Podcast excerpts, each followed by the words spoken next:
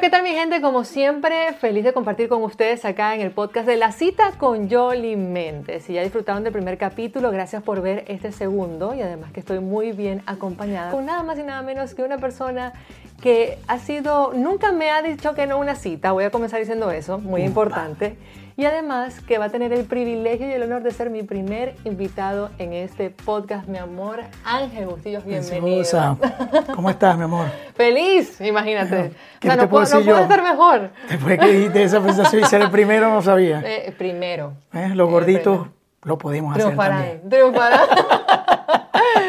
Mi amor, qué gusto tenerte y no solamente acá en el podcast, sino las cosas de Dios, porque esto nada más lo hace Dios. El hecho de que nos encontremos en otro país, que tengamos la oportunidad de, de, interactuar y de, ahora que esto quede grabado, porque lo hemos hecho en radio, que es un medio maravilloso, pero la gente que no lo escuchó en ese momento se lo perdió y ahora esto va a quedar para el tiempo, para el recuerdo. No, y en tu caso, que bueno, eh, no, no camina la, la norma de que la locutora nos engaña con la voz.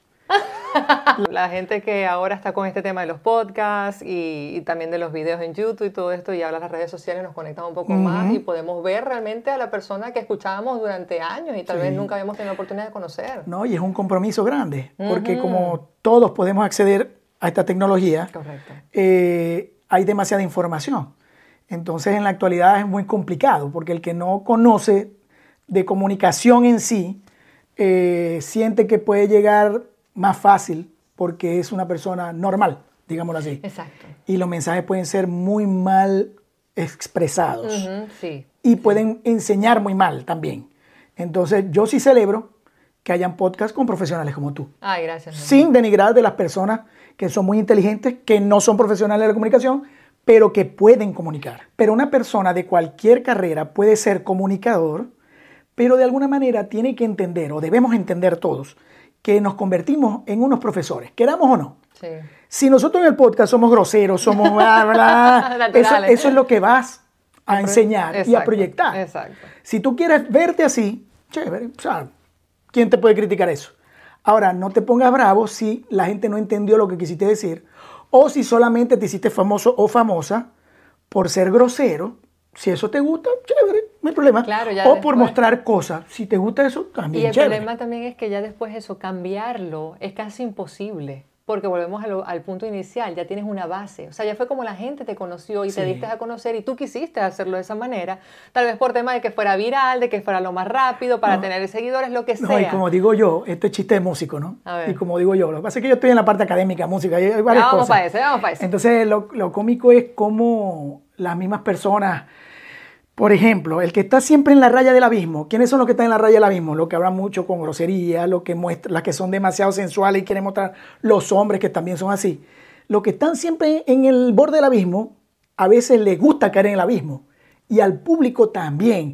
Estoy viendo de más, me está mostrando esto. quiero ver", Exacto. ¿No? Ahora, ¿cómo te van a ver tus hijos si pretendes tenerlos?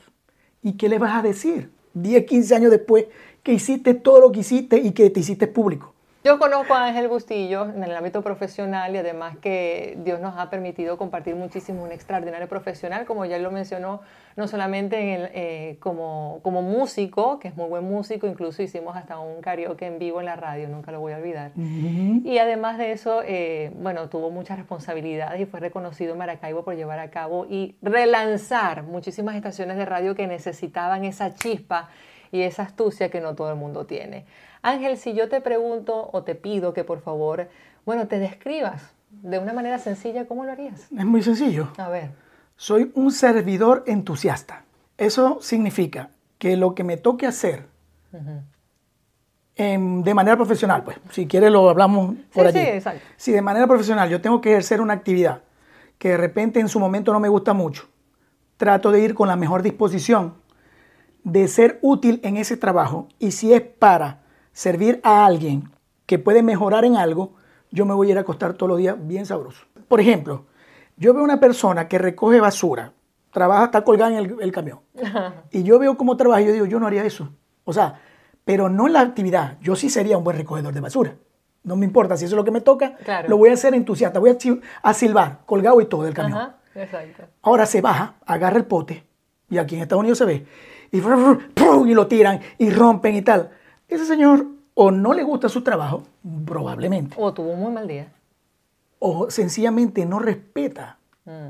¿verdad? Procesos y un material de algo que costó cobre, para decirlo en francés, Y es ajeno además. y no le importa. Entonces tira eso. No, yo, hace tu cosa, bota la basura, tal.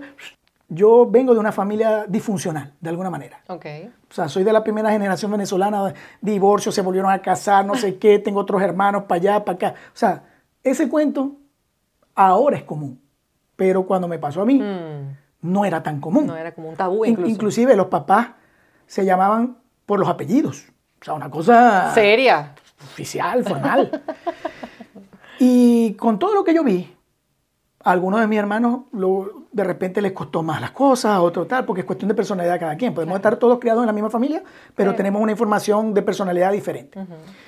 Yo decidí que yo no tengo por qué guardar rencor de lo que no hice yo.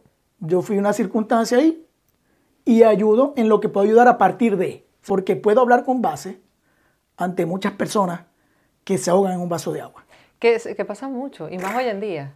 Y más hoy en día. Es increíble. Y hablando de hoy en día, también te- tenemos algo muy fresco y es que es tu llegada a los Estados Unidos. Eso está fresquito. ¿Hace cuánto tiempo llegaste? Tengo ocho meses. Ocho mesecitos. Sí, pasaron como si fuera ayer. No, y suerte, yo tengo seis años y pasaron así. Sí, es sí, impresionante cómo se pasa el tiempo al momento de que llegas a este rápido, país. Porque aquí no te puedes dormir en los laureles. La pregunta la, la, la aboro es para saber realmente, tal vez para mí tenga un sentido lógico y las personas que son de Venezuela también, o hay un motivo personal más allá que desconocemos y por eso es que viene la siguiente pregunta.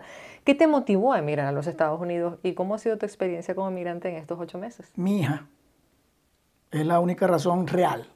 O sea, yo amo a mi país. Yo te diría que si no fuera por el pequeño detalle político, este, no me hubiera movido. Eh, pero no veía futuro para mi hija.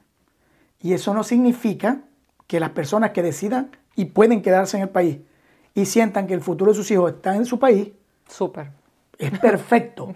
Yo no soy quien, No. ni nadie es quien para decir, chico, tú estás loco, que no sé qué. O sea, y el venezolano es muy de eso. Sí. El venezolano es muy de eso. Y yo no, no, no sé por qué nos empeñamos en criticar bajo la propia visión. Si tú quieres, lo puedes hacer.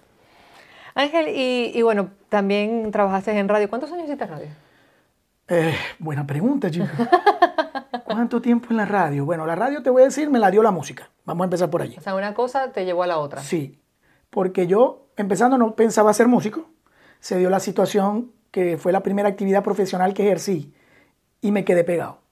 O sea, En la música. Sí, en la música. Eso fue lo que sucedió. ¿Y cómo es que no pensabas ser músico y quedaste pegado en la música? Porque, porque yo siempre me vi como abogado. Bueno, no, primero me vi como médico, después me vi como abogado. eh, y antes de entrar a la universidad en Luz, en mi amada Luz, eh, se dio la oportunidad de, de, can- de- sí, de cantar. Y yo no soy cantante. Recuerdo que en una época Luz estaba full de falconianos, llaneros, este, más los maracuchos, por supuesto. Entonces se reunían entre ellos mismos a tocar, a cantar, y con toda la familia. Y los hombres cocinaban, hacían las sopas, amanecían. O sea, entonces yo crecí con eso. Claro. Entonces, yo soy músico no porque sepa mucho música, sino porque me siento cómodo con la dinámica alcohólica. Ok. ¿Entiendes? Sí. O sea, entiendo el proceso de cómo viene, ta, ta, ta, ta, ahora está prendido, vamos, ahora viene. Entonces, crecí con eso. Entonces, de, la, de ahí de la música y de ese ambiente es que llegas a la radio. Sí, porque la música me permitió conocer a todo el mundo, básicamente. Sí, sí, total. Entonces, al conocer a todo el mundo, surge una cosa, surge una cosa por allá, surge una por allá. Mi primera radio fue Urbe, Ok. fue Urbe. Me dio la oportunidad... Como locutor, como director, como locutor fue William Rupilio, si mal no ¿Qué recuerdo. año fue eso? Eh, En los años eh, 1600. no sé, pudo haber sido Hace no- mucho 92. Oh, mira. 92, Oh, 92, wow. 93. Ya Yengeré tenía 2, 3 años. Fue por ahí. O sea, creo yo, creo yo. No sé muy bien. Si le preguntamos a los duros, ellos sí saben todo, tienen todo cronometrado. ¿Qué tenías? Un programa. Eh, sí. Eh, con Jackson, que Jackson estaba con otros amigos muy queridos, Alfredo Cardoso y el Pollo Bastidas Reyes. Y el Pollo Bastidas Reyes era a su vez productor de la emisora. Todo esto en paralelo de Yengeré, ¿no? Y todo esto en paralelo de mi universidad. Voy a dar a OK 101.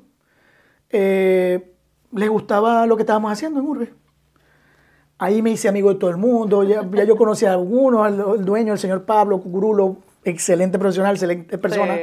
Y de una vez yo aclaré, hey, ve que nosotros, olvídate de, de que voy a estar tipo la mega, ¿no? Mm, Porque no es el estilo, exacto. no es nuestra personalidad, es lo que Sí, quiero para, decir. para, para aquellas personas que no conocen la estación, es porque la estación de radio que hay 101, al igual que la Mega, es un estilo como bastante Juvenil. juvenil. Exacto. Entonces, Eh, juvenil con estelas capitalinas.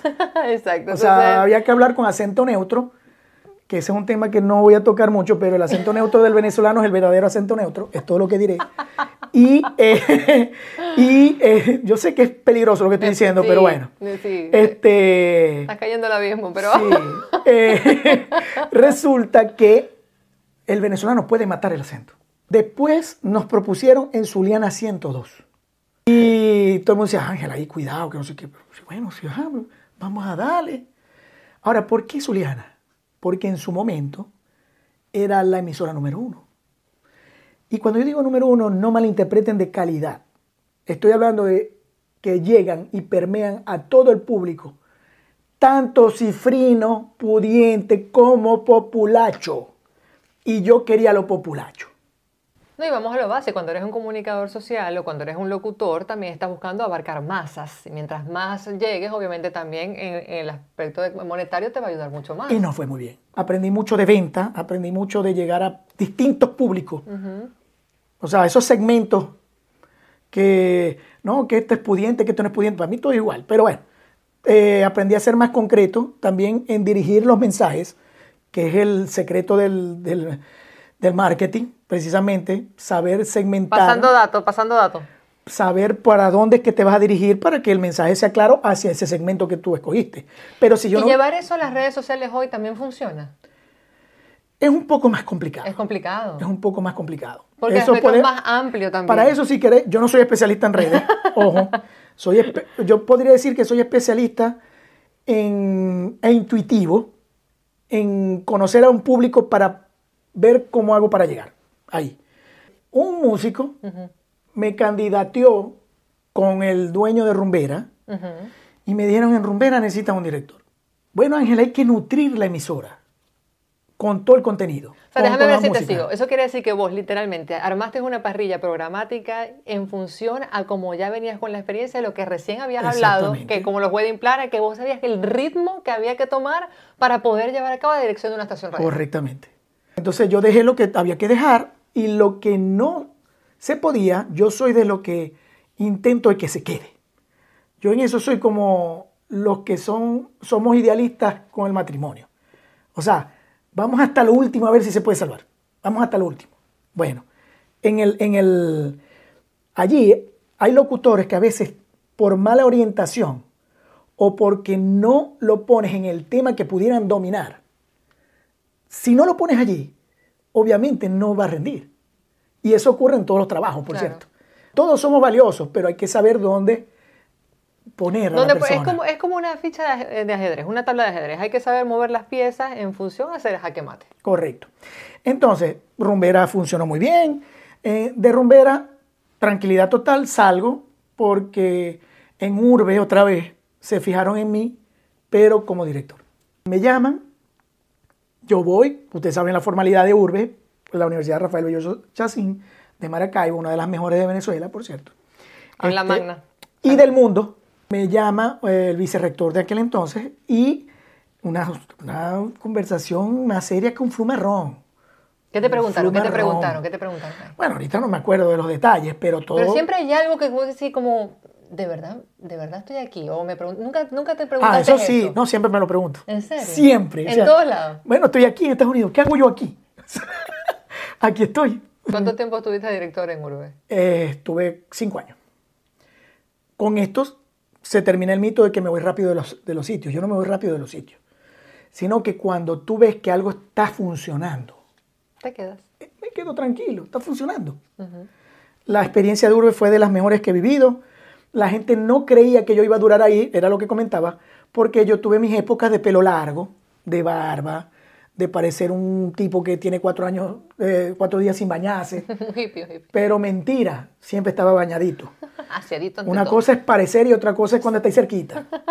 Entonces, este, este, mucha gente subestimó que yo pudiera estar de uniforme de urbe, ¿sabes? Todos los días, marcar tarjeta o qué sé yo, tal, las reuniones con el rector.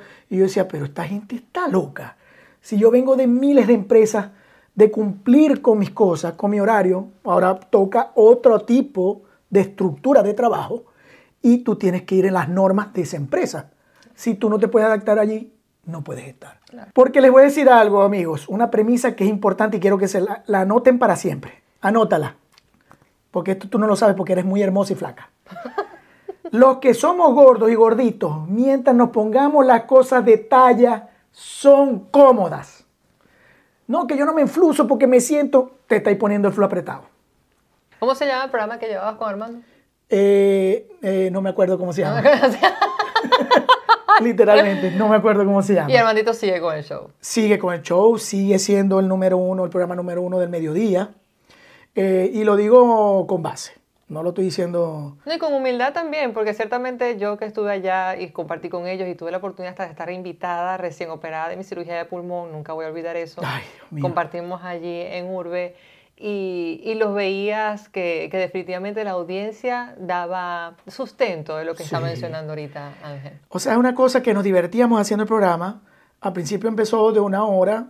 eh, hubo unos locutores, unos locutorazos, porque la- el programa se trataba era de una conversa entre cuatro personas. Una conversa, literalmente.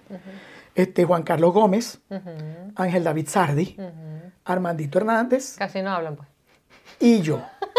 Estuvo Jackson también en algún momento y, y- y damas increíbles también, pero estoy hablando de cómo empezó eso, ¿no? Sí. Y toda la gente que me tocó dirigir en Urbe, súper profesional, súper profesional. Los que se fueron, se fueron porque quisieron, otros porque no atendieron a indicaciones. Necesitamos es esto. No, yo no quiero hacer eso, entonces no puedes estar. Claro. Pero te voy a insistir, necesito que hagas esto porque vos dais para eso. Sí, pero es que no quiero. Eh, tenés razón, no puedes estar aquí. Claro. ¿Ok? O sea, aclaro esto porque yo no soy de las personas que voto a nadie, a menos que vos te quieras votar, porque no querés hacer caso. Claro. ¿Ok? Entonces, mucha gente profesional se fueron todos por lo que estamos pasando, pues, ¿sabes? Emigrar, la Emigrar. cosa, en, la- en su mayoría.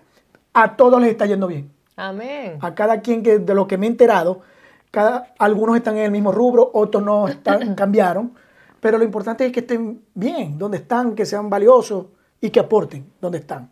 Eh, En el primer podcast, en el episodio número uno, que fue el anterior, que estuve yo solita presentando todo esto, estaba hablando de la razón por la cual le coloqué el nombre tan particular a este podcast. Y le se llama La Cita con esa intención, ¿no? De que, de que tengamos estos encuentros con personas así como Ángel, como todos ustedes que están viendo. Recuerden darle clic a las notificaciones y por supuesto también mencionar a qué otras personas les gustaría que tuviéramos estas conversaciones y esta cita, aunque ya la primera, que es la que nunca se olvida, es con Ángel.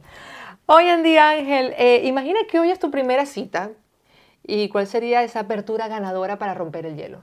¿Qué es lo que tengo que hacer para romper el hielo en esa primera cita? Que siempre está uno como urbe. Siempre Eso- uno eso como- está muy fácil, eso está Está muy fácil, fácil, la verdad. eso Dale es pues, fácil. dale pues, a ver. Y en el caso de mi esposa más. Pero... No, pero más, cuando no la conocía, pues. Bueno, por eso. Ajá. Pero es, un, pero es un estándar que fue flaquita. ¿Cómo estás? Ajá, así. A lo que voy a decir flaquita. Ya de una vez todo, todo pasa, Ya ahí lo que venga viene más fluido. Todo fluye. Eh, yo no sé por qué nos empeñamos las damas del mundo, creo yo, en pensar que son gordas. Hasta las gordas. Porque el problema de Yolivet, ustedes la ven así de hermosa y yo estoy seguro que por allá en el fondo de su cerebro, no le voy a preguntar, se preocupa, le exige el ejercicio, hace más dieta que las gordas, que tal, que no sé qué. Y yo estoy seguro, algo por ahí en el fondo. No, si hago está. ejercicio, pero no hago dieta. Y hago ejercicio para no hacer dieta. Mira, yo sin querer, sin querer, he hecho llorar a gente. ¿En serio? Porque la llamé flaquita o la llamé gordita. Pero gordita a veces es de cariño, no es. Claro, y uno dice, pero, "Gorda, pero, gorda". pero si tú quieres ganarte a la persona, es flaquita. Ah, o sea, te tengo que decir, flaco, ¿qué fue? Eso sí. No, en el hombre no funciona. ok, el Ah, no, hombre porque, no. no- porque a nosotros no nos importa. No, a ustedes no les importa.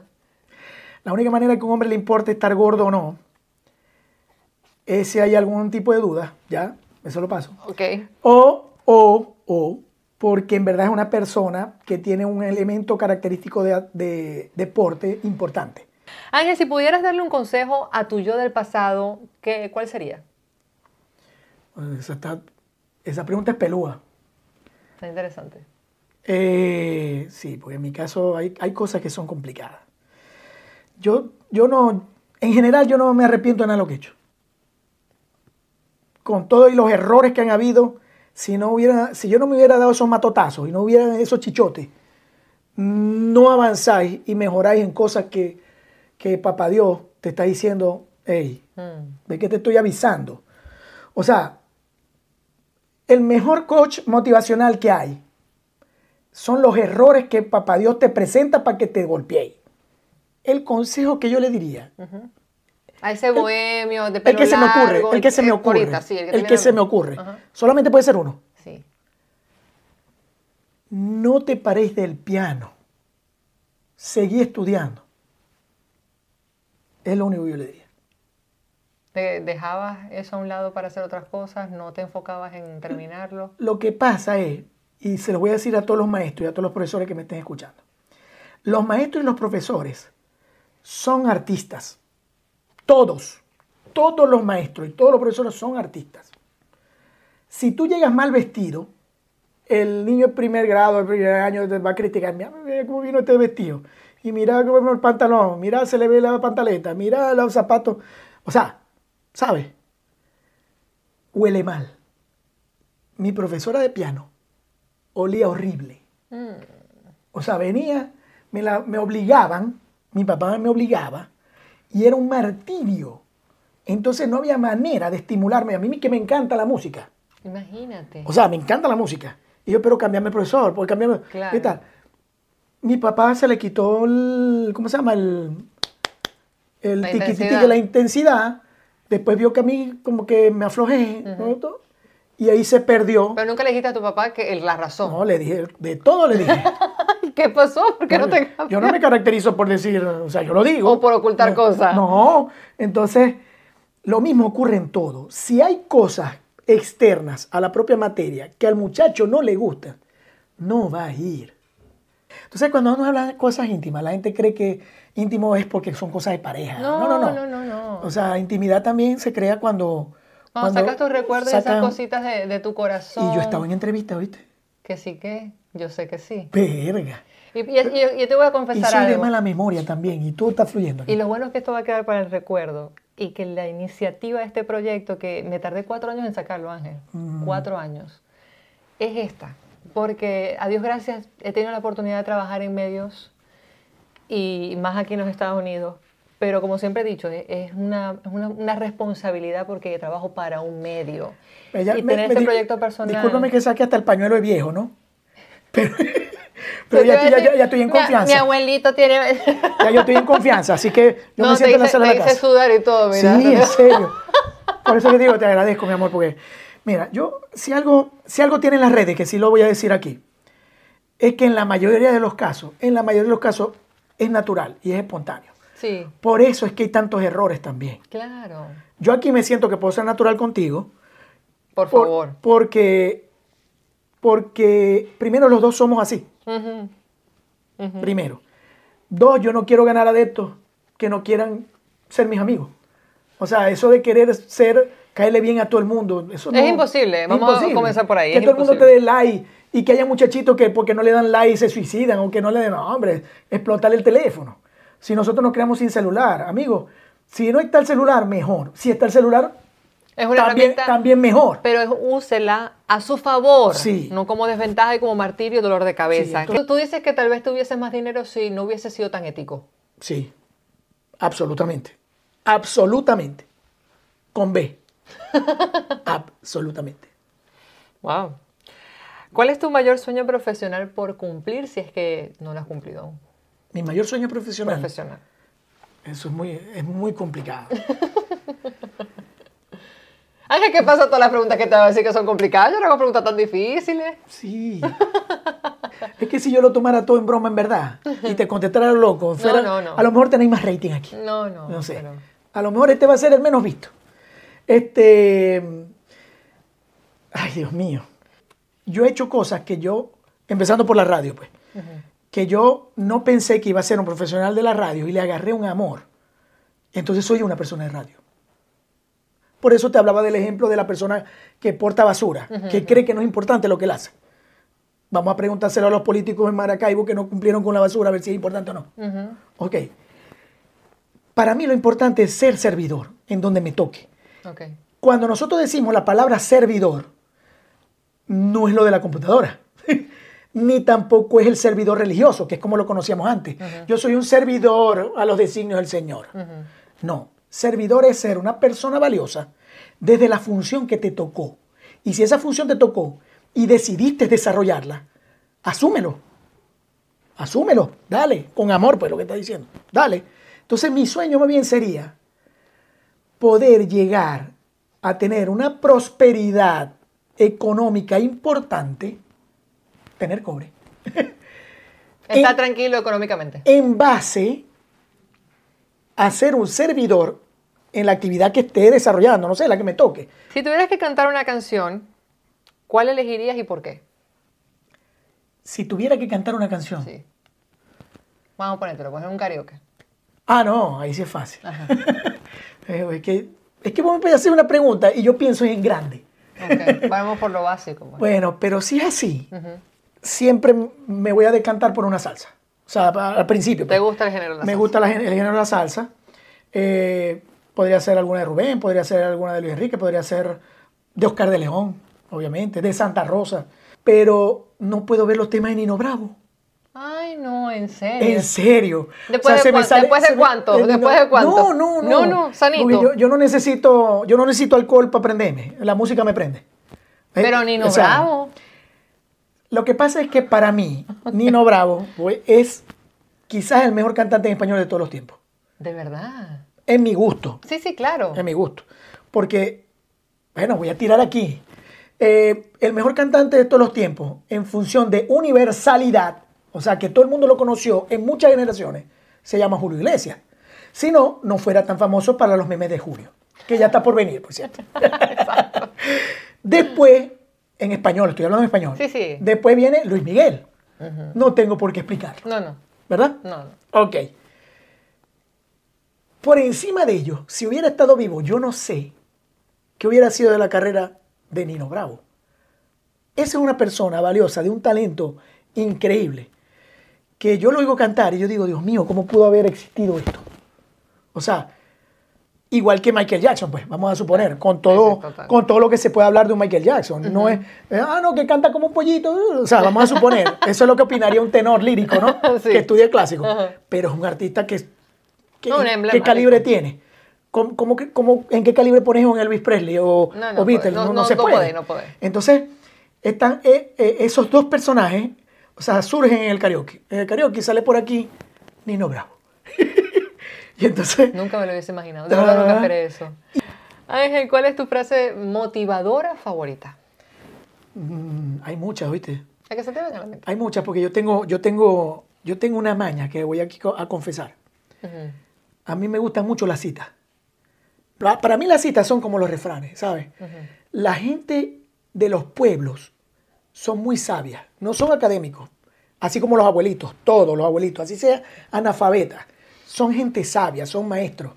Tenemos que mejorar eso, en cómo los latinos tenemos que honrar mucho más a nuestros ancianos. ¿Qué mensaje te gustaría dejarle al público? El mensaje que la que... Esa audiencia. El mensaje de hoy, porque tengo muchos mensajes. El de hoy, en este momento. Pero Aquí y ahora. El mensaje de hoy es que entendamos que seguimos siendo humanos.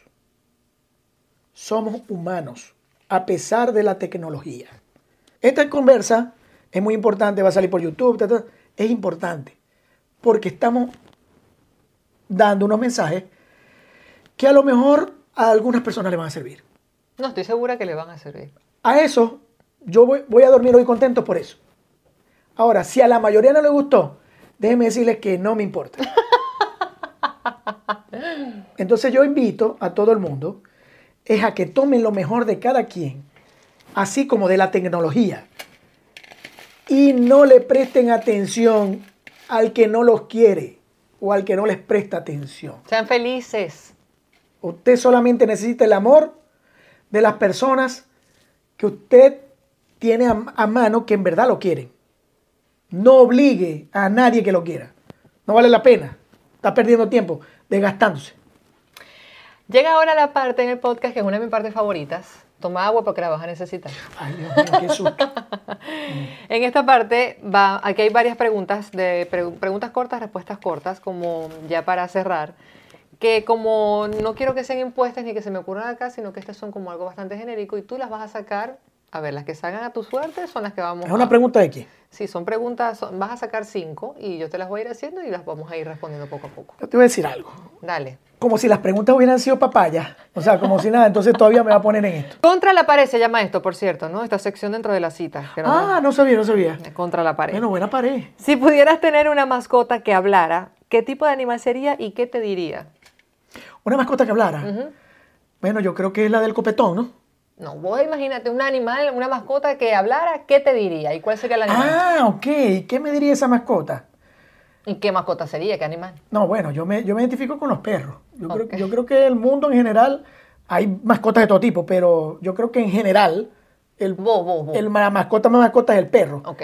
Y yo soy muy general. Yo soy muy común. Este, no, ¿Y qué te diría el perro? El perro, el perro me diría, mi lindo, ¿y por qué te trasnoché tanto?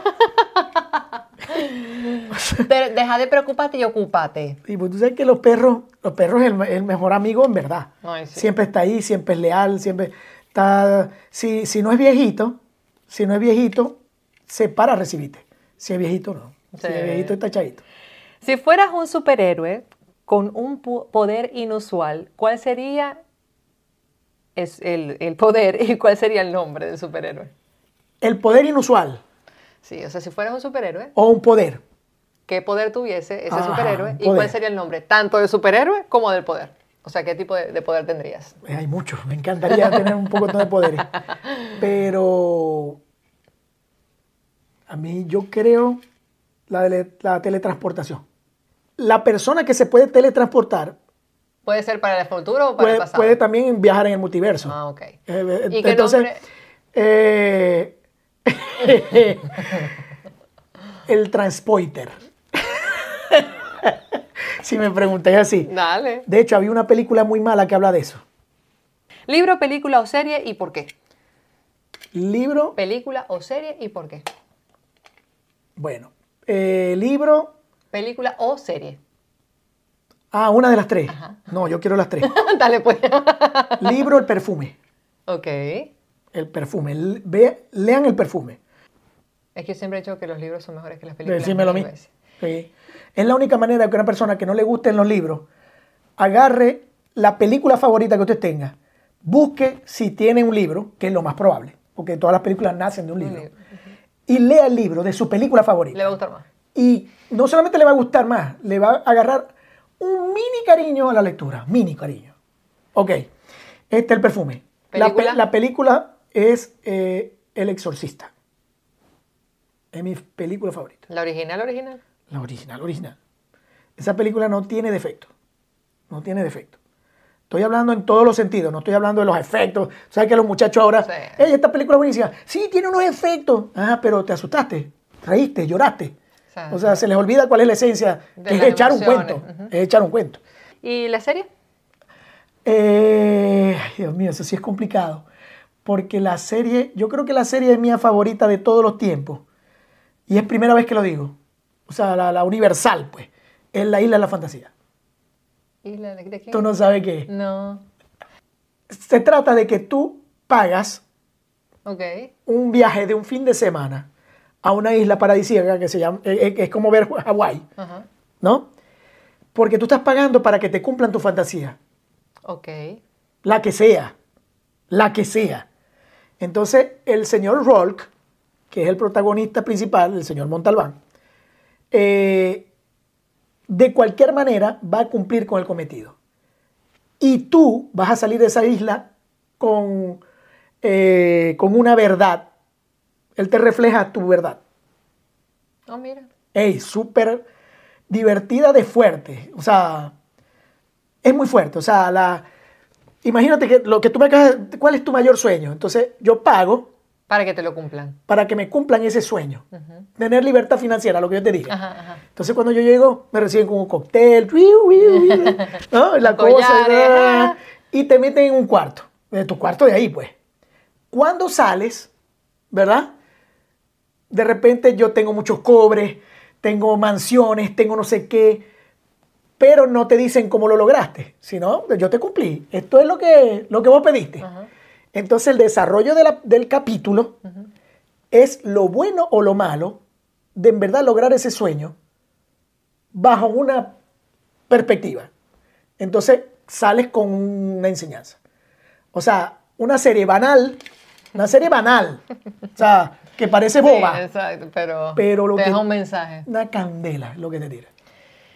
Bueno, ya, mm, ya con esto yo creo que tenemos bastante tela que cortar, o hemos cortado mucha tela realmente en este podcast. El primero en compañía, en esta cita, a los cuales de verdad le agradezco todo el cariño, la receptividad. Recuerden compartirlo con todas las personas que tengan allí. Si les gustó, denle like y si no, también.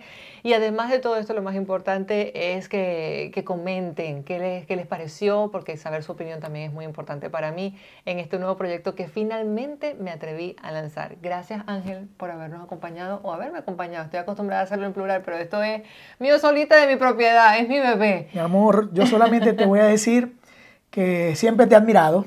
Gracias. Eres una gran profesional. Gracias. Porque todo lo demás ahí viene en ese paquete. pues. Pero una gran profesional y desde siempre, en algún momento, quise trabajar contigo. Te lo digo aquí, se lo puedes preguntar a Armando. Hay muchos testigos, en Urbe hay muchos testigos. Ay, yo ve, yo ve. Y siempre he seguido Pero más nunca me llamaste. Sí, te llamo. No me llamaste, no. Aquí lo dejo en mal. No, si me te llamamos. Si no, voy a tener que regañar a Armando.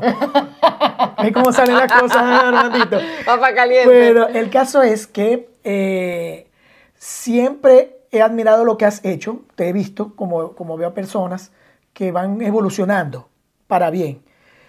Y eh, celebro cuando hacen los movimientos pertinentes. O sea, porque feo es que tú estás viendo que es bueno y está ahí estancado o estancado. Si hace los movimientos, aunque no salgan de repente como no, pero hizo el movimiento. Exacto. ¿Entiendes? Entonces, eh, cuando llegaste aquí a Estados Unidos, yo dije, bueno, allá va esa flaca, pues. allá va aquello, agarren eso. y mi sorpresa, bueno, cuando llegaste aquí, esa sí no la esperaba. Ni esa yo. no la esperaba. Entonces, es una sorpresa total, así como de todos mis hermanos maracuchos que están aquí, que tengo muchos, eh, gente muy valiosa, que yo creo que hay demasiada tela que cortar. No hemos ni empezado. O sea, se los digo, amigos, acá en Houston. Y si es que me queda estar aquí, porque uno no sabe si de repente, No así como tú llegaste a una ciudad, ahora estás en esta, ¿no? esta. Este, pero mis hermanos venezolanos vamos muy bien, vamos muy bien en general. Siempre están los gallos pelones, normal, gente que se porta mal, como... Es típico, todos tenemos Es típico, pero creo que todos nos podemos apoyar un poco más y cada quien desde su rubro le está echando mucha pierna.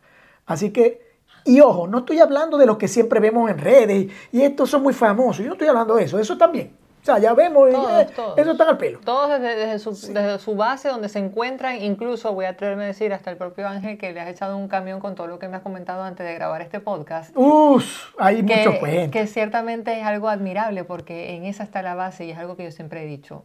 Yo no llegué a este país, y lo voy a repetir, no llegué a este país de una vez con la gran oportunidad de hacer radio televisión. Mm. Yo tuve que ser mesera, trabajé en camiones de comida, tuve mis momentos de frustración porque los hay, somos seres humanos y hay muchas dudas que se vienen a la mente. Mm. Pero sí se puede. No, claro. eh, Y la primera persona que tiene que creer en eso eres tú. Sí, señor. Así que es el inicio apenas. Así como está Yoli con este nuevo proyecto, mi amor, te auguro los mejores de los éxitos. Gracias, mi amor, por invitarme. Gracias a ti. ¡Ay! Te quiero. Igual.